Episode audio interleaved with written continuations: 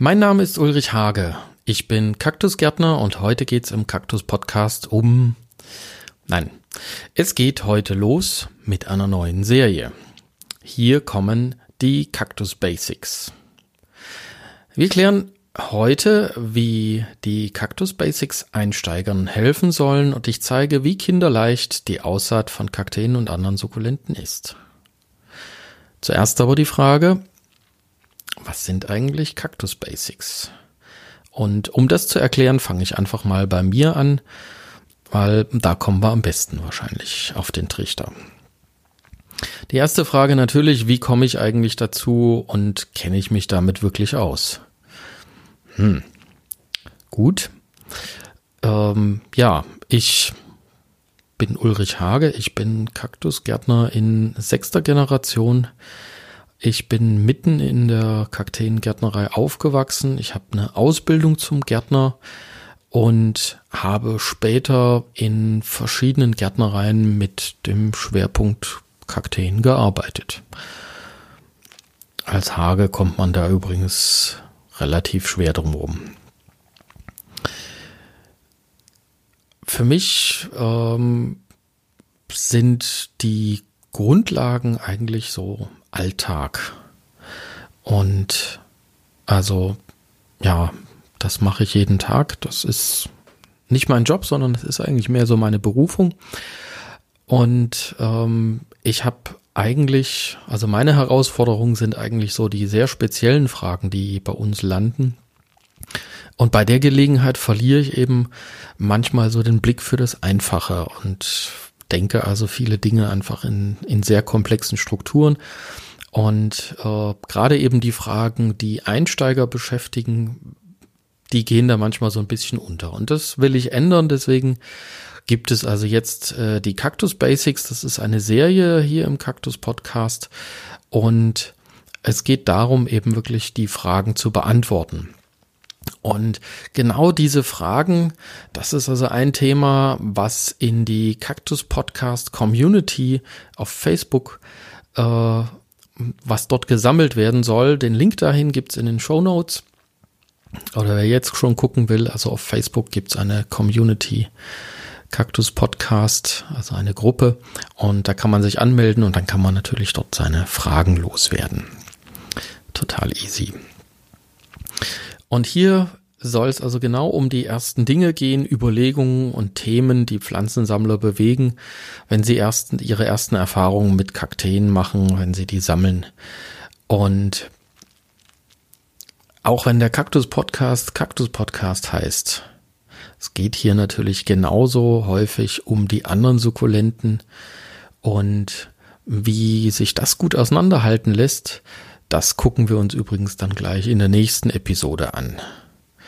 Aber heute starten wir jetzt mit der ersten Episode zum Thema in den Kaktus Basics und wir gucken sozusagen an den Anfang. Es geht um das Thema Aussaat. Weil es ist, ok ist nicht Oktober, nein, es ist Februar. Wie komme ich denn jetzt auf Oktober? Es ist Februar und bei uns ist das genau die Zeit für die Aussaat. Und ich bin in den letzten Wochen immer wieder mal über merkwürdige Geschichten und manchmal auch über Informationen gestolpert, die also schlicht falsch sind. Und auch bei mir in der Kaktus Hotline laufen also genau solche Fragen auf. Und manchmal muss ich dann einfach retten, wenn was schiefgelaufen ist. Und deswegen passt es ganz gut, wenn wir heute einfach mal schauen, wie das mit der Aussaat bei Kakteen funktioniert. Zuerst aber mal ein paar grundlegende Gedanken zum Zeitpunkt der Aussaat, weil das wird also auch gern diskutiert. Ich empfehle grundsätzlich die Aussaat erst nach Beginn des Jahres. Das heißt also so in der Zeit von Januar bis März. Und der Hintergrund ist einfach, die täglich länger werdenden Tage wirken sich einfach positiv auf das Ergebnis bei der Aussaat aus. Die Sonne steht noch ein bisschen, also noch nicht so hoch, die ist noch nicht in, so intensiv, wie es dann später wird. Und das sind einfach günstige Bedingungen für eine erfolgreiche Aussaat. Ich erwähne der Vollständigkeit halber, es gibt natürlich auch die Möglichkeit äh, schon im Herbst, also sprich so ab Oktober, November auszusehen. Ähm, grundsätzlich für den Einstieg würde ich das aber nicht empfehlen. Das hat also durchaus so ein paar kleine Tücken, also speziell das Thema Pilze ist da also ein höheres Risiko. Also bessere Chancen haben wir erfahrungsgemäß immer gemacht, wenn wir also erst nach der Jahreswende anfangen auszusehen. Ja, und ähm, ich gucke heute natürlich äh, auch ein paar Details genauer an. Ähm, trotzdem ist es mir wichtig, einfach zu transportieren, Aussaat ist kein Zauberwerk und nichts Kompliziertes. Und damit das Ganze also schön übersichtlich bleibt, habe ich ein Buch aus dem Regal geholt. Und das ist ein Buch, was eigentlich nicht mehr neu ist. Das ist ein, ein Buch von meinem Großvater, Walter Hage, und dem lag also das Thema Aussaat ganz besonders am Herzen. Und er hat mir also früher sehr viel von seinen Erfahrungen weitergegeben. Und wir gucken heute gelegentlich mal in das Buch rein, äh, weil manchmal kommt es vor, dass also in Büchern Informationen stehen, die sich also tatsächlich bis heute ganz hartnäckig halten. Das ist also in dem Buch an manchen Stellen auch so. Und deswegen äh, gucken wir da mal rein und das kommentiere ich dann auch nochmal. Und äh, ich habe jetzt gleich als erstes ein Zitat, das mag ich sehr gerne, weil in diesem Zitat, Zitat steckt also auch eine ganze Menge Erfahrung drinne. Und es geht so. Die Anzucht sukkulenter Pflanzen aus Samen ist wohl die interessanteste Art der Pflanzenzucht überhaupt. Als winzige Sämlinge verändern diese Pflanzen sich, verändern diese Pflanzen am schnellsten ihr Aussehen. Die Beobachtung dieser Entwicklung gibt uns viel Anregung und Freude. Wenn man sauber und gewissenhaft arbeitet, kann man sich in wenigen Jahren eine recht ansehnliche Sammlung aus Samen heranziehen. So hat das Walter Hage geschrieben und ich sehe das auch so. Also vor allen Dingen dieses Thema Freude, also einfach zu sehen, wie sich das entwickelt, das ist also eine Geschichte, die also für mich noch weiter oben rangiert, als äh, festzustellen, wie viele kleine Sämlinge da sind. Also einfach so diese Beobachtung der Veränderung ist für mich was ganz Faszinierendes. Und ich ergänze noch ein Stück weit dazu. Wir leben heute in einer Zeit, in der es kaum noch was gibt, was es nicht gibt. Wir können heute fast alles haben. Wir können alle Arten als Samen kaufen oder fast alle.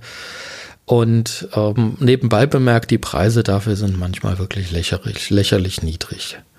Und was man allerdings beachten sollte dabei, man muss aufpassen, aus welcher Quelle kommen die Samen. Ich habe das beispielsweise mal versucht. Ich habe äh, einmal bei Etsy oder auf Etsy und einmal äh, auf eBay Samen bestellt und in beiden Fällen ist das also eine ziemliche Pleite gewesen. Ich wollte es versuchen, hat halt nicht geklappt. Also aufpassen. So, jetzt geht's aber los. Wir bereiten die Aussaat vor. Vorbereitung, Thema hatten wir gerade, also Samen, äh, wo kommen die her? Und eine Möglichkeit, also Samen einkaufen, gucken wir gleich nochmal genauer an. Es gibt aber auch die Möglichkeit, beispielsweise Samen zu sammeln. Ähm, wenn ich also schon verschiedene Kakteen habe oder ich habe einen Kaktus gekauft, der also Früchte dran hat, ähm, kann ich natürlich diesen Samen ernten und reinigen. Das ist aber ein Thema, das würde ich also jetzt nicht gleich im Einstieg machen. Deswegen gucken wir uns das später nochmal in einer extra Episode an. Das ist nämlich ein sehr komplexes Thema und ein sehr, sehr interessantes nebenbei. Also, wir gehen davon aus, wir haben Samen eingekauft. Dafür gibt es also verschiedene Quellen. Ähm, es gibt Kakteengärtnereien, also auch Kakteenhage zählt dazu. Aber es gibt also beispielsweise noch äh, Kakteen Ulich oder Küriskakteen. Das sind also so die großen in Deutschland. Und ähm, wenn wir ein bisschen weiter rausgucken wollen, also mir fällt jetzt spontan Succeed in, in Schweden ein ähm, oder Mesagarden in den USA. Das sind also verlässliche Quellen, wo man also zum Teil wirklich sehr, sehr viele verschiedene, also eine sehr, sehr große Auswahl bekommt und auch die Qualität kann sich da in der Regel sehen lassen.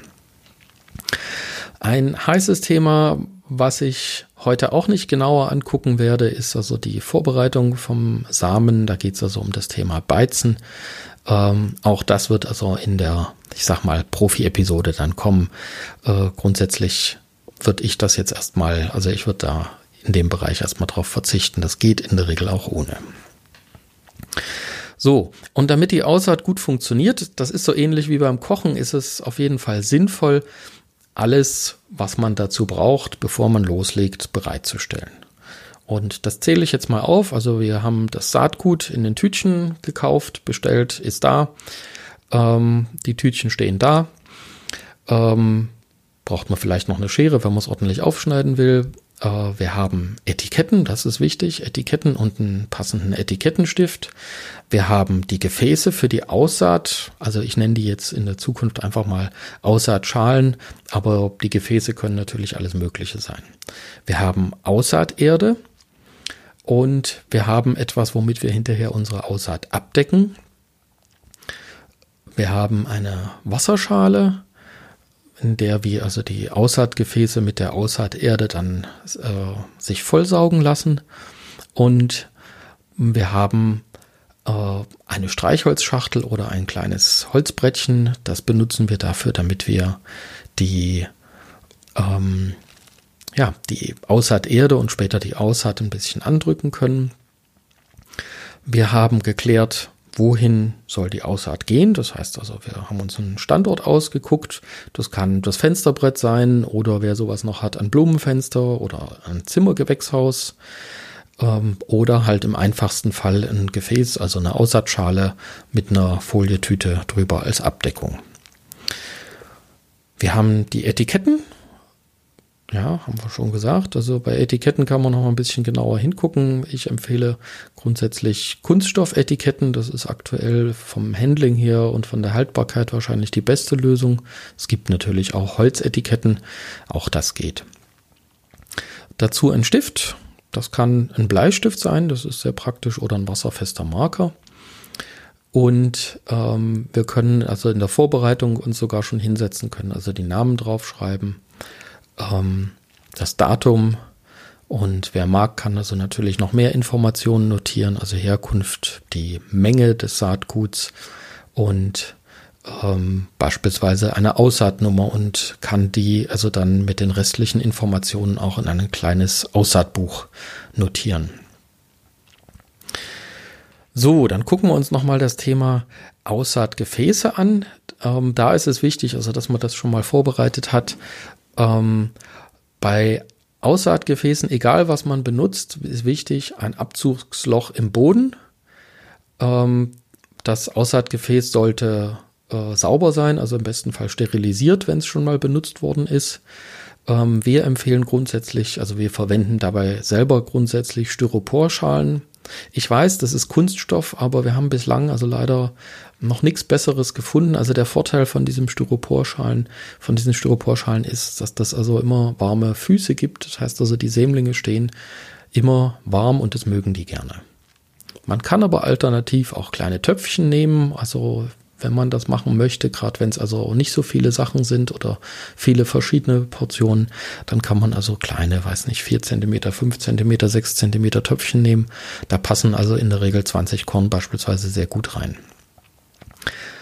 Ähm, früher haben wir Tonschalen verwendet, die sind natürlich sehr, sehr schick, aber haben eben auch ihre Macken, weil die Tonschalen eben durch die Verdunstungskälte macht das automatisch immer kalte Füße für die Sämlinge und das ist nichts, was wir unbedingt haben wollen. Alternativ gehen also auch Margarinedosen, also einfach, ja, wo Letter und Co. drinne sind, ähm, Altern also was auch gut funktioniert, sind so Salatdosen. Also die sehen ja so ähnlich aus, viereckig, ähm, und sind aber dann eben mit einem Klarsichtdeckel. Also das ist noch besser. Weil dann hat man praktisch wie ein ganz, ganz kleines Gewächshaus, muss man auch nur wieder darauf achten, äh, müssen Löcher drin sein, sowohl oben zum Verdunsten als auch unten, dass das Wasser ablaufen und vorher dann auch rein kann. Das ist also immer ganz wichtig und das sollte man machen, bevor man die Erde einfüllt natürlich. In ich habe ja eine Zeit lang in Guatemala gearbeitet und dort wurde also grundsätzlich alles in abgeschnittenen Colaflaschen gemacht. Das heißt, da wurden also einfach die Böden von den Colaflaschen abgeschnitten, so, weiß nicht, zehn Zentimeter hoch. Und da wurde also alles drin kultiviert. Also sowohl die Aussaat als auch Dann später ähm, kamen dann auch die, die Sämlinge, äh, die, die großen Pflanzen da rein. Das hat gut funktioniert, geht aber anders. So, die Größe sollte man natürlich gucken. Ähm, wenn ich jetzt ganz viele, sag mal, Portionen 20 Korn habe, dann kann ich mir überlegen, mache ich das einfach in kleine Töpfchen. Das ist also das ideale Maß. Da passt also genau, passen die 20 Korn rein. Funktioniert, muss ich nichts weiter machen. Ähm, wir arbeiten bei uns prinzipiell eben mit diesen kleinen Styroporschalen. Wer die auch verwenden möchte und die Vorteile nutzen möchte mit eben den warmen Füßen, ist eine gute Idee. Ähm, das lohnt sich natürlich dann mit 20 Korn nicht. Da macht es dann Sinn, also einfach die äh, Schalen abzutrennen. Dazu kann man einfach Etiketten beispielsweise nehmen, um dann so, ja, praktisch wie kleine Felder abzustecken da drin. Also die werden dann auf dem, also seitlich liegend, also waagerecht, da einfach reingelegt, dass man sieht, okay, also hier ist die Art und dort ist die Art, kann man dann, also weiß ich nicht, vier oder sechs Felder abtrennen und dann passt das. Und genau, also das war nämlich ein Tipp, äh, den auch Walter Hage schon erwähnt hat. Also früher, ich weiß, das wurde das in Tonschalen und mit äh, Holzetiketten abgetrennt. Das sieht so ein bisschen aus wie so ein Zaun auf einer Pferdekoppel. Das ist ganz niedlich und funktioniert wunderbar und kann man also auch nutzen. Und wer also größere Mengen hat, also in der Regel in so eine Styroporschale passen, also ja, also 100 Korn locker, also auf jeden Fall, wir haben da bis zu 500 Korn drin, das geht also relativ easy. Das nächste Thema ist die Erde. Und da ähm, kann man schon ein bisschen drüber nachdenken. Also ich beleuchte, wie gesagt, das jetzt ein bisschen in der Tiefe. Ähm, die einfachste Methode ist, man nimmt also Aussaaterde für Kakteen. Und äh, ich hinterfrage das deswegen, die Kakteen, also die Sämlinge stehen da drinnen ja nicht so wahnsinnig lange. Das heißt also, wer jetzt sagt, muss ich jetzt nicht unbedingt haben, der kann auch einfach sagen, ich nehme ganz normale Aussaaterde für Blumen.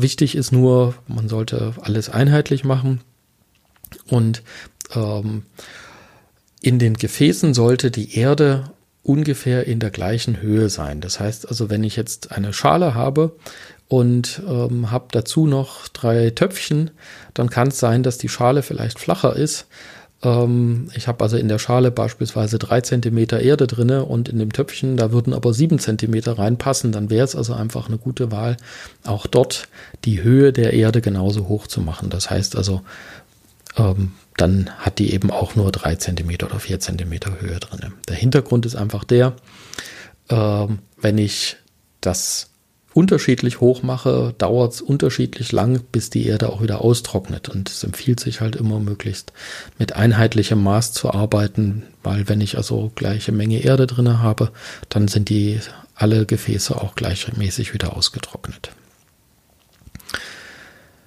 So. Und man kann es also noch mal ein bisschen differenzieren. Das heißt also, ähm, habe ich jetzt beispielsweise Sämlinge, die also länger in der Erde stehen sollen, also Normalerweise dauert es ja nicht so lange. Ähm, dann empfehle ich also feine Kakteenerde. Ähm, wenn das, also so, dass der, der Gradmesser liegt bei mir ungefähr bei vier Monaten. Wenn es nicht so lange ist, dann kann ich also ganz normale Erde nehmen. Wichtig auch da, also möglichst nicht mit verschiedenen Erden experimentieren. Also zumindest für den Einsteiger empfehle ich das nicht. Gleicher Grund wie eben, wenn ich auch noch verschiedene Erden einsetze, dann habe ich also verschiedene Verhältnisse, Wuchsverhältnisse und muss dann immer gucken, also dann ist die Aufmerksamkeit, die gebraucht wird, also noch höher. Ich habe hier auch noch ein Rezept von Walter Hage gefunden. Der empfiehlt also je ein Drittel aus Fl Flusssand, Lauberde und Torf. Kann man machen. Problem ist allerdings, also sowohl Lauberde als auch Flusssand kriegt man heute nur noch sehr selten. Müsste man sich also selber bauen. Wir haben also unsere Kakteenerde die wir verwenden. Also wir haben eine spezielle Aussaaterde, aber man kann auch einfach die normale Kakteenerde nehmen und die ein bisschen feiner absieben, wer also ein Sieb zu Hause hat. Noch ein Hinweis, ähm, nicht nur bei Walter Hage, auch in vielen anderen Büchern wird heute immer noch empfohlen, die Erde zu dämpfen. Das ist notwendig tatsächlich, wenn ich also Lauberde verwende, also das Rezept von Walter Hage empfiehlt sich das. Wir setzen aber in der Regel unsere Kakteenerde ein und die besteht aus sauberen Rohstoffen. Also man kann sagen, also da sind keine Unkrautsamen drinne und der Vorteil ist, die hat also auch ein ausgeglichenes Bodenleben und wenn ich das jetzt dämpfe, dann drücke ich sozusagen in der Erde den Reset-Knopf, dann ist alles tot da drinne und das dauert eine Weile, bis also dieses Gleichgewicht ähm, wieder dorthin kommt, wo es hin soll. Das heißt also, bis die Erde auch so funktioniert, wie sie funktionieren soll. Und ähm, da habe ich also praktisch erstmal äh, ja nachteilige Vorbe Vorbedingungen geschaffen und das ist also nicht so gut. Also wir empfehlen grundsätzlich auf das Dämpfen zu verzichten. Ähm, wir gucken uns das dann nochmal beim, beim richtigen Thema, also wenn dann die Profi Edition sozusagen äh, zum Thema Aussaat kommt, da gucken wir also uns das Thema Dämpfen auch nochmal genauer an. Noch ein wichtiger Punkt bei der Erde, ähm, kein Dünger. Ja, also die Aussaaterde sollte möglichst ungedüngt sein, weil die äh, Sämlinge kommen mit den Nährstoffen noch nicht klar und also die können die auch noch nicht aufnehmen und da entsteht also relativ schnell eine Fäulnisgefahr, deswegen sollte man das vermeiden. Wir haben als nächstes brauchen wir eine Abdeckung und dafür empfehlen wir Quarzkies. Ganz einfach. Ähm, Quarzkies 2 bis 5 Millimeter Körnung. Im Ernstfall geht es auch noch gröber. Das ist unsere Empfehlung. Ich erwähne der Vollständigkeit halber noch, ähm, was wir vorher gemacht haben. Wir haben also Vlies eingesetzt zum Abdecken. Wir verkaufen das auch noch. Das ist also ein ganz dünnes Gewebe, kann man da drüber decken, hat aber seine Tücken. Deswegen empfehlen wir es also eigentlich nicht mehr. Und ähm, es gibt die Variante mit dem Foliebeutel nochmal. Das heißt, also ich nehme das Gefäß, mache einfach eine Plastiktüte drüber und habe da drinnen dann die sogenannte gespannte Luft. Ähm, geht auch. Und die herkömmliche Variante, also auch das stammt noch aus der Zeit von Walter Hage, da wurden einfach über die Schalen kleine Glasscheiben gedeckt. Geht auch, ist aber heute eigentlich nur noch selten in Gebrauch. Also das eine ist, äh, ich selber habe das auch noch gut in Erinnerung. Man hat sich also ständig die Finger geschnitten, weil also das Entgraten von dem Glas immer sehr aufwendig war. Und was aber viel wichtiger ist, ähm, die Gefahr von Algenbildung und Überhitzungsgefahr ist da also relativ groß. Deswegen haben wir das also immer vermieden. So, was brauche ich noch? Eine Wasserschale. Das heißt, das ist einfach nur eine Schale. Da stelle ich dann die Aussaatgefäße rein. In der Schale ist Wasser und die Aussaatgefäße können sich dann äh, vollsaugen. Im einfachsten Fall ist das einfach eine Schüssel aus der Küche. Ähm, und ähm, also es ist wichtig natürlich, dass zumindest ein Aussaatgefäß reinpasst. Ähm, Im Optimalfall passen auch mehrere Zeit gleichzeitig rein. Dann kann man das natürlich wesentlich effizienter machen. So, was brauchen wir noch? Ähm, klar, also ich fasse das jetzt mal unter dem Thema Werkzeuge zusammen. Wir brauchen die Samentütchen zum Aussehen. Ich habe es schon erwähnt, ein kleines Brettchen oder eine Streichholzschachtel zum Andrücken. Ähm, eine kleine Schaufel zum Abstreuen. Also geht so eine Schaufel aus dem Sandkasten, funktioniert auch super. Und wir brauchen hinterher noch was zum Feuchthalten. Ideal ist dafür eine Blumenspritze. Hm, diese kleinen Gewächshausgießkannen, die gibt es heute also nur noch sehr selten, die so eine ganz, ganz feine Brause haben. Ähm, was auch geht, ist unsere pfiffige Ballbrause. Die Sachen, also was ich hier erwähnt habe, gibt es dann alles nachher in den Shownotes. Da kann man dann also nochmal was verlinkt ist, auch nachgucken, was damit gemeint ist. So, jetzt sind wir soweit vorbereitet. Jetzt kann es losgehen.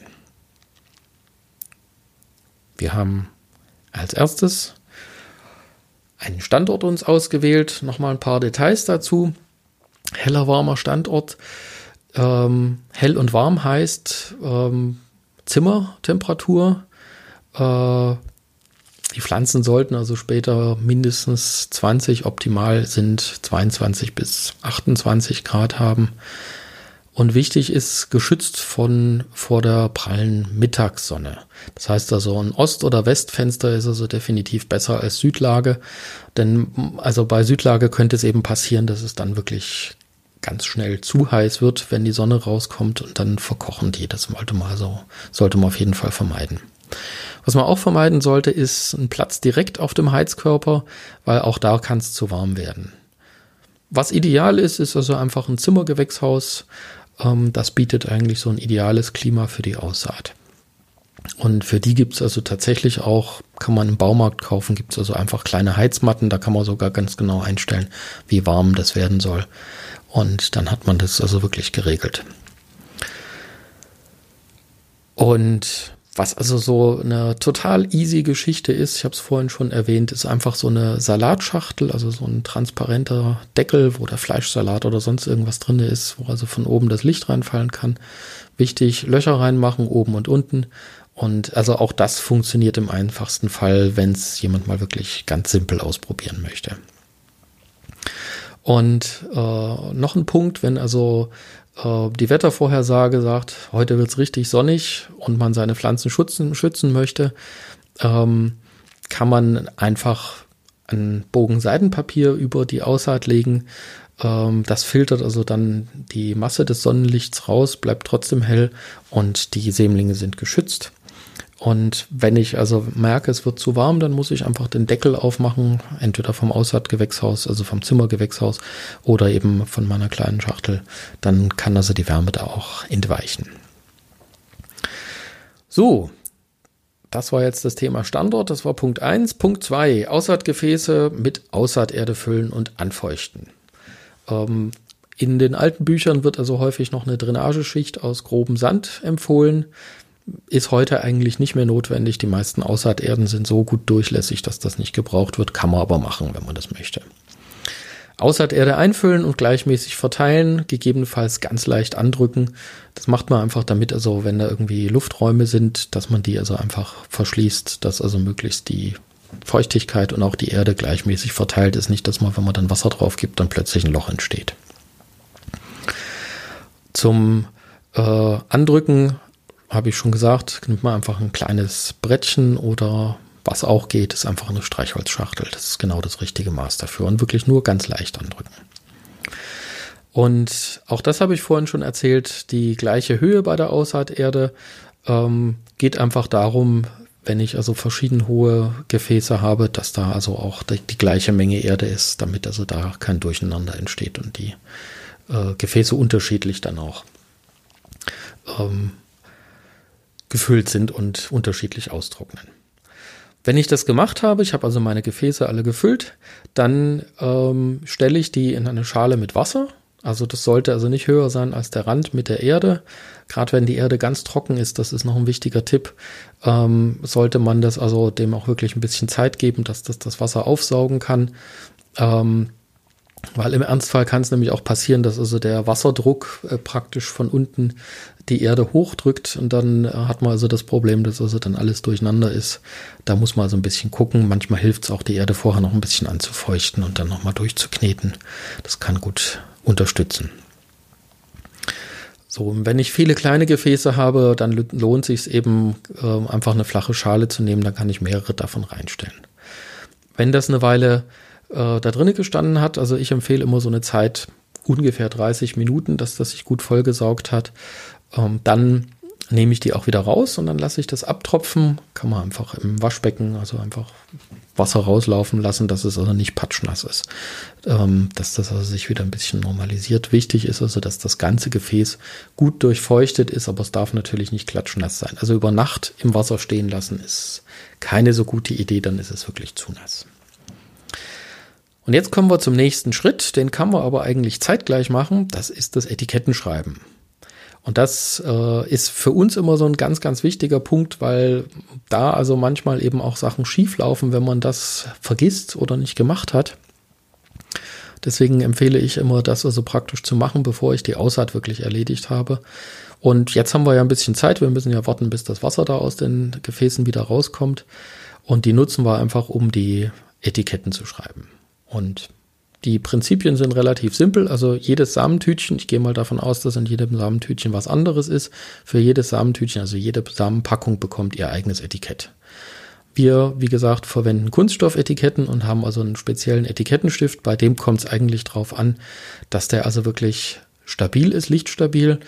Ich habe jetzt gerade einen äh, Etikettenstift gekauft, der so hieß und habe aber festgestellt, da habe ich also nach einer Stunde, ich habe also was draufgeschrieben auf dem Etikett und habe das also nach einer Stunde in der Hand gehabt und dann stand das also plötzlich in Spiegelschrift auf meinem Daumen. das ist ein Etikettenstift, der nicht funktioniert. Ja, das sollte normalerweise innerhalb von ein paar Sekunden abgetrocknet sein, äh, wischfest sein, also das darf man gern auch mal mit dem Daumen nass machen und mal gucken, ob das also nach einer Minute dann noch abgeht. Und wenn das dann eben wirklich schmierfrei drauf bleibt, dann ist es ein guter Stift. Und also wir haben unsere Etikettenstifte, die verwenden wir seit, weiß ich nicht, über 20, 30 Jahren. Und ähm, die sind also auch nach zehn Jahren immer noch gut lesbar, da ist nichts verblichen. Und wer also auch nach einer günstigen Alternative sucht, also es muss jetzt nicht ein teurer Marker sein, der kann einfach einen normalen Bleistift nehmen. Also ein weicher Bleistift schreibt in der Regel auf allen Etiketten sehr gut und der geht auch nicht ab. Ja, ganz simple Methode. Geht auch. So, was soll drauf aufs Etikett? Also, der Name, also das ist das Mindeste, der Name vom Samen, also von dem, von der Pflanze, die da rauskommen soll. Und ich empfehle auf jeden Fall mindestens noch das Datum der Aussaat. Da hat man also schon mal so zwei Eckdaten. Wir schreiben bei uns immer noch drauf, von wem haben wir den Samen bekommen, wie viel Samen haben wir ausgesät. Ähm, und das hilft uns immer, dass wir also ein bisschen auch einschätzen können, die Quelle, also gerade wenn wir von aus neuen Quellen Samen kaufen, ähm, wie zuverlässig ist das. Ja, wir haben außerdem dabei noch eine Aussaatnummer. Das ist also gleichzeitig der Verweis auf unser Aussaatbuch. Und in dem Aussaatbuch haben wir alle zusätzlichen Informationen wie Standardangaben oder Notizen, ähm, Pflegehinweise, besondere, die wir beachten oder wo wir sagen, oh, das ist ein bisschen heikel, da müssen wir regelmäßig aufpassen. Das steht alles im Aussaatbuch drinne, weil das würde also nie aufs Etikett passen. Und äh, diese Aufzeichnungen sind für uns sehr wichtig, ähm, und ich empfehle das also auch gerade für jemanden, der also gerade seine erste Aussaat macht, ähm, weil die Beobachtungen, also man kann dann eben im Aussaatbuch auch weitere Beobachtungen vermerken, kann also beispielsweise auch dazu schreiben, hier ähm, am so und so vielten ausgesät und äh, fünf Tage später waren also die ersten Sämlinge, äh, die ersten Keimlinge schon zu sehen. Das hilft also manchmal und macht das Ganze also plastischer und man kann auch später nochmal nachgucken, wenn man also sowas nochmal ein weiteres Mal macht und sich wundert, wenn also was weiß ich nach 14 Tagen da immer noch nichts gekommen ist, dann kann man mal nachgucken, wie war denn das eigentlich beim ersten Mal. Das ist immer sehr, sehr hilfreich. Ja, ähm, unser Aussaatbuch ist übrigens äh, schon sehr, sehr lange digital. Ähm, das hat den Vorteil, dass wir also wirklich Romane da reinschreiben können. Und wir können natürlich jederzeit nachgucken ähm, und können das also über Jahrzehnte auch nachverfolgen, ähm, weil unsere Aussaatbücher liegt so ein bisschen in der Natur der Sache, gehen also, ja, weiß gar nicht, also über 100 Jahre zurück natürlich. Und damit kann man natürlich auf sehr, sehr viele Informationen dann auch zurückgreifen.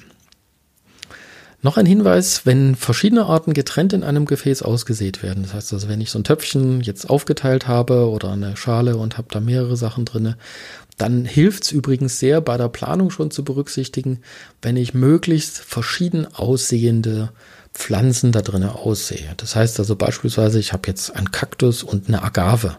Die kann man wunderbar unter, unterscheiden. Wenn die Keimlinge raus sind, sieht man also, das ist ein Kaktus, das ist eine Agave. Ähm, was keine gute Idee ist, sind eben, wenn man da vier oder sechs verschiedene Agaven in eine Kiste sperrt. Ähm, also der Hintergrund ist einfach der, sollte sich wirklich äh, aus einem Karree äh, ein Samenkörnchen in ein anderes verirrt haben, dann weiß man, aha, alles klar, das gehört hierhin. Und dann kann man das also ganz schnell wieder äh, zurücksortieren und weiß, wo das hingehört. Also das ist einfach noch so eine kleine Hilfe. So, wir sind bei Punkt 4. Jetzt kommen wir zum spannendsten Teil. Aussaatgefäß steht und ähm, also wir säen jetzt aus.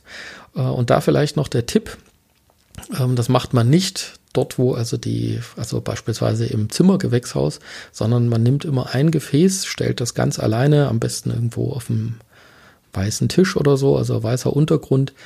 Ähm, und zwar so, dass man auch bequem und komfortabel drankommt, also dass man da jetzt sich nicht weit ausstrecken muss. Und das hat zwei Gründe. Ähm, wenn ich das jetzt beispielsweise mache im Zimmergewächshaus, dann kann es passieren, also Samen, wenn man die aussät, die hüpfen auch mal durch die Gegend.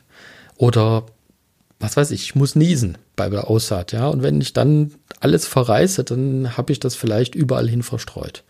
Wenn ich das auf einem weißen Untergrund mache, dann sammle ich die Samen ein und mache es nochmal. Ja, dann ist alles gut. Im schlimmsten Fall ist alles in, in, auf einem Haufen, aber das kann ich dann auch ein bisschen breit ziehen. Das ist auch keine Katastrophe. Aber wenn ich das eben wirklich auf verschiedene Gefäße verteilt habe, dann, also bei uns werden solche Sachen dann weggeworfen, weil man das nicht mehr auseinanderkriegt hinterher. Also das kann man machen, äh, um, um da eben wirklich sicher zu gehen, dass nichts passiert.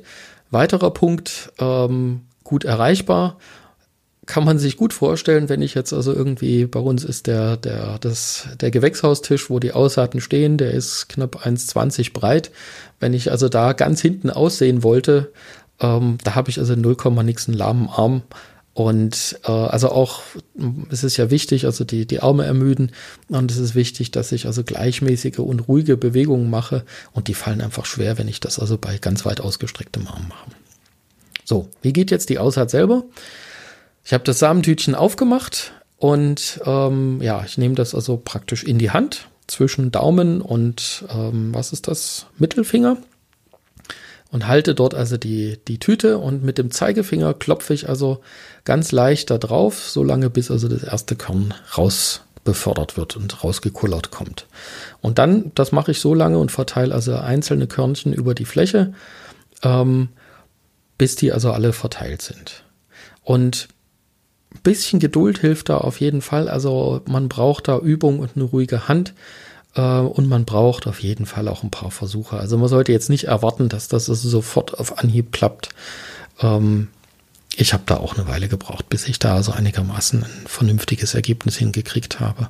Und wer üben will vorher, das ist vielleicht auch noch ein Tipp, das konnten wir in der Aussaat machen, der nimmt einfach ein Samentütchen und macht ein kleines bisschen äh, Sand rein, trocknen und guckt mal, dass er das also gleichmäßig verteilt. Das ist also wirklich eine gute Übung. So, wenn ich meinen Samen jetzt da äh, aus dem Tütchen alles raus habe und das auf dem Boden verteilt habe, wird also die Aussaat nochmal leicht angedrückt. Also einfach wie vorhin auch schon, kleines äh, Brettchen oder eine Streichholzschachtel andrücken, fertig ist die Laube.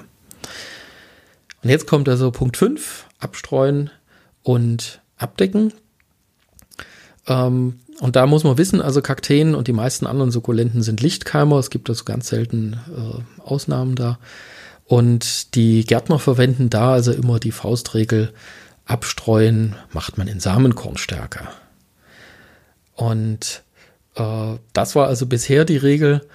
Mein Vater hat äh, schon vor vielen Jahren eingeführt, also wirklich eine ganz einfache Methode. Wir machen das uns inzwischen sehr leicht. Wir streuen unsere Aussaaten komplett mit Quarzsand ab.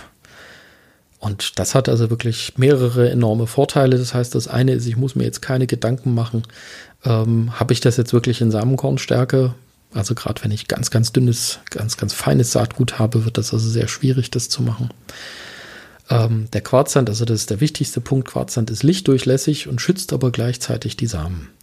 Und ähm, auch wenn das also jetzt ein bisschen dicker ist äh, und die Abdeckung nicht gleichmäßig äh, zu 100% gleichmäßig ist, passiert da also nichts weiter. Ich habe eine saubere Abdeckung und die Samen, die Keimlinge kommen da gut durch.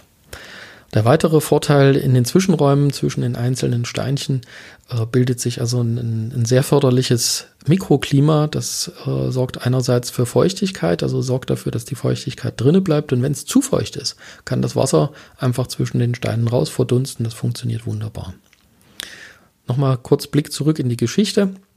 Also früher hat man dann eben äh, das mit Erde, also nochmal praktisch Kakteenerde drüber gesiebt und das wurde also ganz, ganz schwer, wenn ich also da, was weiß ich, also irgendwie ganz feines Saatgut von Blossfeldien beispielsweise hatte. Das geht also nicht, ja.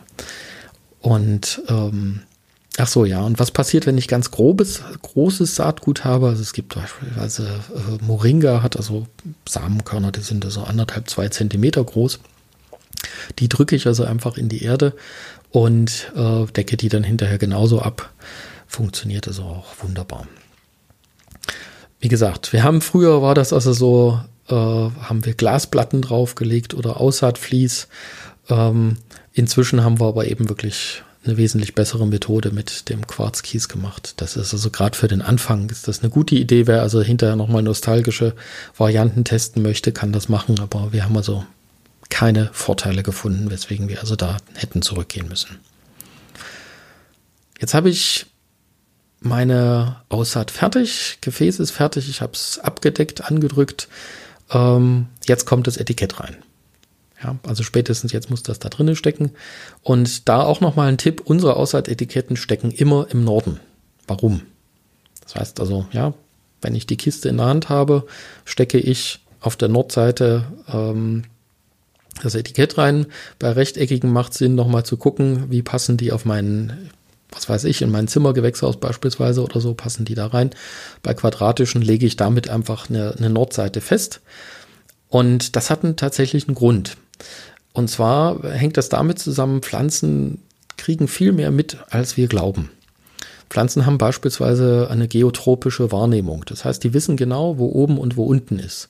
Weil die schieben nämlich ihre Wurzeln nach unten und die wachsen nach oben. Das hängt natürlich auch mit dem Licht zusammen, aber das ist auch so praktisch die Folgen auch der Schwerkraft. Und die wissen auch, wo Norden und Süden ist, weil die kennen den Sonnenverlauf. Also ich weiß jetzt nicht, ob die also auch Magnetfelder wahrnehmen können, das kann ich mir auch noch vorstellen. Aber die wissen also, wo Süden ist. Und deswegen ähm, vermerken wir sofort äh, schon bei der Aussaat, hier ist Norden, das heißt auf der entgegengesetzten Seite ist Süden. Und wann immer wir also eine Schale woanders hinstellen, ähm, kommt die auch wieder ausgerichtet nach Norden. Das heißt also auch dort ist das Etikett wieder im Norden. Und das hilft einfach, ähm, das unterstützt die Pflanze, weil wenn ich die nämlich mal anders hinstelle, die also praktisch ihre Orientierung verliert, dann braucht die immer ein bisschen Zeit, bis sie sich wieder einnordet sozusagen. Und das kann man sich natürlich sparen, wenn man das einfach beachtet. So, und wir stellen dann einfach ein Gefäß nach dem anderen an seinen Platz, aufs Fensterbrett oder ins Zimmergewächshaus, je nachdem, was also der Platz dann vorgesehen ist. Wie geht's jetzt weiter? Also im Grunde sind wir jetzt mit der Aussaat als solches fertig. Wichtig ist aber natürlich, das ist immer die bange Frage für vielen, was muss ich denn jetzt beachten? Wir haben schon gesagt, also Standort ist wichtig. Ähm, die Aussaaten bleiben für die nächsten Wochen oder Monate hell und warm stehen. Idealtemperatur liegt zwischen 22 und 28 Grad.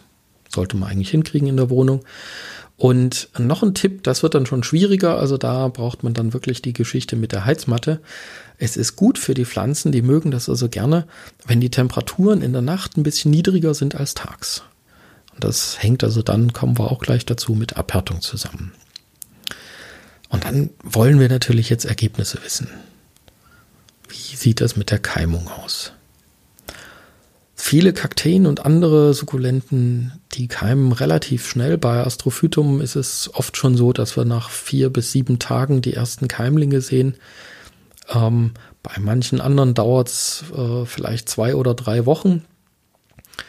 Und es gibt auch ein paar Gattungen, die noch länger dauern, aber also die noch mehr Zeit brauchen. Aber in der Regel so nach zwei bis drei Wochen sieht man also definitiv die ersten Ergebnisse. Es gibt also eine Ausnahme, Opunzien, die brauchen wegen ihrer harten Samenschale ein bisschen länger. Da kann man denen also helfen, indem man die also vorher ähm, ein paar Stunden einfach in, in lauwarmes Wasser legt. Da quellen also die Samenschalen auf, dann beschleunigt man also die Keimung bei denen auch. Wie ist das mit der Feuchtigkeit? Normalerweise, wir haben ja die Schalen vorher ins Wasser gestellt, ist also diese Feuchtigkeit, die in den Aussaatschalen drinne ist, für die ersten Tage definitiv ausreichend. Wichtig ist einfach nur, während der Keimung, also bis die ersten Keimlinge zu sehen sind, muss die Aussaat immer feucht gehalten werden. Und da kann man einfach eine Blumenspritze nehmen. Das ist die beste Methode. Man muss nur aufpassen, also mit ein bisschen Abstand, nicht, dass man also irgendwas wegpustet, ähm, wenn also der Strahl zu straff ist. Und es ist hilfreich, vorher einfach mal zu gucken, ähm, kommt das Wasser ordentlich raus oder hat irgendwie vielleicht ein Kind dran rumgespielt und hatte so, habe ich früher gerne gemacht, ähm, das so gedreht, dass es also fünf Meter weit spritzt. Dann habe ich natürlich ein Loch in meinen Aussaaten. Das ist also nicht so gut. Also das sollte man einfach vorher nochmal prüfen, ob das auch funktioniert. So, und dann ein bis zwei Wochen nachdem die Keimlinge Wurzeln gebildet haben, kann jetzt, also darf die Oberfläche auch schon austrocknen wieder, hin und wieder. Ja, also man macht das dann auch wieder nass, aber da ist es tatsächlich wichtig, das ist ein Wachstumsimpuls, dass, äh, dass die also auch schon das erste Erlebnis von Trockenheit erleben. Also nicht komplett austrocknen lassen, aber dass man einfach sagt, ah, okay, wir warten jetzt mal ein bisschen, bis das nächste Wasser kommt. Und auch bei den Temperaturen sieht das aus, genauso. Die dürfen dann äh, schon wieder niedriger werden. Das heißt also, wenn die Keimlinge raus sind, wenn man also wirklich was sieht, ähm, also möglichst natürlich bis alle Keimlinge da sind, dann darf man also da die Temperaturen sinken lassen. Ich würde aber trotzdem jetzt nicht auf, weiß nicht, 15 Grad runtergehen. Also 18 bis 20 Grad ist immer noch eine gute Rate. Und das, was man da macht, nennt man übrigens Abhärten. Ist nicht nur wie bei uns kalt duschen morgens, ähm, sondern die Pflanzen werden auch abgehärtet und das ist wichtig, weil hier stellen wir vom Prinzip die Weichen, dass es später kräftige und gesunde Pflanzen werden. Und ganz spannend finde ich also ähm, jetzt diese Phase, einfach die Sämlinge zu, zu beobachten. Walter Hager hat das ja schon gesagt. Die verändern sich nämlich von Tag zu Tag. Und also bei Kakteen kann man dann schon die ersten Dornen erkennen. Äh, die Farben verändern sich. Also man muss sich jetzt nicht wundern, wenn die Sämlinge von grün oder gelb auf knallrot äh, werden oder rosa. Also das kommt immer mal vor, dass da also plötzlich ganz andere Farben am Start sind. Und das ist nicht immer also ein Fall von Schädlingen. Und wenn die Sämlinge fest eingewurzelt sind, dann kann man auch den Deckel vom Zimmergewächshaus beispielsweise abnehmen, weil dann kommen die so klar und dann, dann müssen die praktisch auch lernen, so mit dem Wasserhaushalt klarzukommen. Und dann werden die also hin und wieder äh, mit der Blumenspritze oder mit der Ballbrause begossen und dann ist es auch gut. Also das ist das, was die dann brauchen. Und wichtig ist es, also jetzt genau in dieser Zeit, ich vergleiche das immer so, wenn man ein Kind bekommt, also beim Baby, ähm, da guckt man auch immer, also in der ersten Zeit ganz oft und schaut regelmäßig nach, und das macht man also bei den kleinen Sprossern da im, im Zimmergewächshaus auch. Guckt man einfach, ob es denen gut geht, ob da wirklich alles noch in Ordnung ist. Ja, das war's. Also im Grunde sind wir damit fertig. Also jetzt haben wir so das Thema durch. Und wer gerne von seinen Aushaltabenteuern berichten mag oder Fragen stellen möchte, in der Cactus Podcast Community einfach auf Facebook anmelden. Ich freue mich schon drauf, bin gespannt, was also da für Geschichten kommen. Und äh, ich ergänze hier noch, äh, wer also da sich ein bisschen intensiver damit auseinandersetzen möchte, zwei Bücher, die ich zu dem Thema empfehlen kann. Wie gesagt, das eine, da haben wir jetzt schon ein paar Mal die Nase reingesteckt. Das ist Walter Hage, das praktische Kakteenbuch ist das gewesen. Und natürlich stellt sich jetzt die Frage, also das Buch ist ja betagt. Mein Großvater ist schon einige Jahre, äh, über 20 Jahre tot. Ähm, aber ähm, das ist ein altes Buch. Das ist kein Problem und es ist in vielen Dingen einfach wirklich tatsächlich auch heute noch aktuell. Und auch ähm, wenn da Sachen drinne sind, äh, ich bin also begeistert und zwar aus eigentlich einem ganz anderen Grund. Mein Großvater, klar, der ist Meister seines Fachs gewesen und er hat Kakteen geliebt und er hat sie gelebt. Und ähm, der hatte richtig, also der hatte wirklich Ahnung davon. Und das, was mir eigentlich am wichtigsten ist, also in, in seinen Sachen, in seinen Schilderungen, äh, steckt da so viel Begeisterung drin. Und das ist also nach wie vor aktuell. Und ähm, da kann man also, ja, bei mir ist es so, also wenn da äh, Sachen drinne stehen, wo ich also heute sage, so, hm, das würde ich heute nicht mehr machen, das kriegt man mit. Ja, also da mache ich mir keine Sorgen. Also so viel Allgemeinverständnis haben wir alle. Und ja, das zweite, das zweite Buch, was ich äh, empfehlen kann, das heißt Alles über Pflanzenvermehrung und geht eigentlich gar nicht nur um Kakteen, sondern das geht also, da geht es wirklich um alle Vermehrungsformen, aber also das Kapitel äh, Samen und Aussaat, also auch die, die ganzen Vorgeschichten, die sind da drinne. Wer sich also richtig intensiv auf die Aussaat vorbereiten möchte, dafür ist das also wirklich ein ideales Buch. Es werden also auch verschiedene Aussaatmethoden, wir haben ja heute nur eine angeguckt, ähm, erläutert.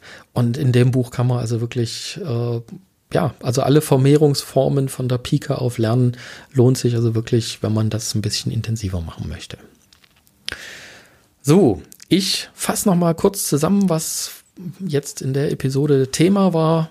Ähm, wer also äh, das noch mal kurz auf einen Blick haben möchte, also es steht natürlich auch wieder auf der Webseite unter kaktuspodcast.de. Was ist wichtig, damit es mit der Aussaat klappt? Also, das erste, gutes Saatgut aus zuverlässiger Quelle. Das zweite, Aussaat vorbereiten, alle Dinge, die man braucht, zusammenholen. Standort klären, Gefäße, Erde, Quarzkies, Werkzeug und vielleicht ein Zimmergewächshaus. Punkt drei: Gefäße werden gefüllt und die lassen wir dann mit Wasser vollsaugen und danach dürfen die ein bisschen abtropfen, dann sind sie bereit zum Aussehen. In der Zwischenzeit schreiben wir die Etiketten, also zumindest Name und Datum. Besser ist aber, wenn wir mehr Infos draufschreiben. Und dann haben wir die Erde noch leicht angedrückt und sind fertig für die Aussaat. Das ist Punkt 5. Der Samen wird mit leichtem Klopfen des Zeigefingers aus dem Tütchen gelockt und gleichmäßig auf der Aussaatfläche verteilt. Als sechstes wird das Ganze wieder leicht angedrückt. Wie gesagt, Streichholzschachtel oder ein kleines Brettchen und mit einer dünnen Quarzschicht abgedeckt. Dann kommt das Etikett in die Schale, das war Punkt 7, ganz wichtig. Und für dahin halten wir die Aussaat feucht und warm bei 22 bis 28 Grad, bis die ersten Keimlinge zu sehen sind. Wichtig dabei vor zu viel Sonne schützen. Wenn die Sämlinge, also die Keimlinge draußen sind, können wir anfangen, das Ganze, die Aussaat abzuhärten. Also klar dürfen die dann auch das erste Mal austrocknen und es darf auch langsam wieder kühler gehalten werden. Und drumherum, wichtig, Punkt 10, einfach die Sämlinge regelmäßig beobachten, gucken, wenn irgendwas passiert, wird es zu trocken, habe ich zu das Gefühl, dass es, dass ich jetzt zu viel Wasser drauf gegeben habe, dann lasse ich es einfach austrocknen und dann ist alles gut. Ja, alles okay? Das war doch ganz easy, oder? Wenn jetzt Fragen sind, ähm, Cactus Podcast Community auf Facebook suchen, anmelden, Fragen stellen, geht dort ganz easy. Wer Facebook nicht leiden kann, kann auch einfach eine Mail schicken an studio.cactuspodcast.de. Und ähm, auch das geht jetzt, habe ich ja beim letzten Mal versprochen. Cactus Podcast auf iTunes abonnieren für alle Leute aus der Apfelwelt. Und dann gibt es automatisch die nächste Episode, auf die freue ich mich jetzt auch schon. Es geht weiter mit den Cactus Basics und als nächstes gucken wir uns Kakteenarten und Sukkulenten an. Was gibt's überhaupt alles und wie kann ich die irgendwie einigermaßen einfach unterscheiden? In diesem Sinne, alles Gute, kommt gut in den März. Das war Ulrich Hage mit dem Kaktus Podcast aus der ältesten Kakteenzucht der Welt. Diesmal mit dem Thema Kakteen, Aussehen, Aussaat überhaupt in den Kaktus Basics. Tschüss.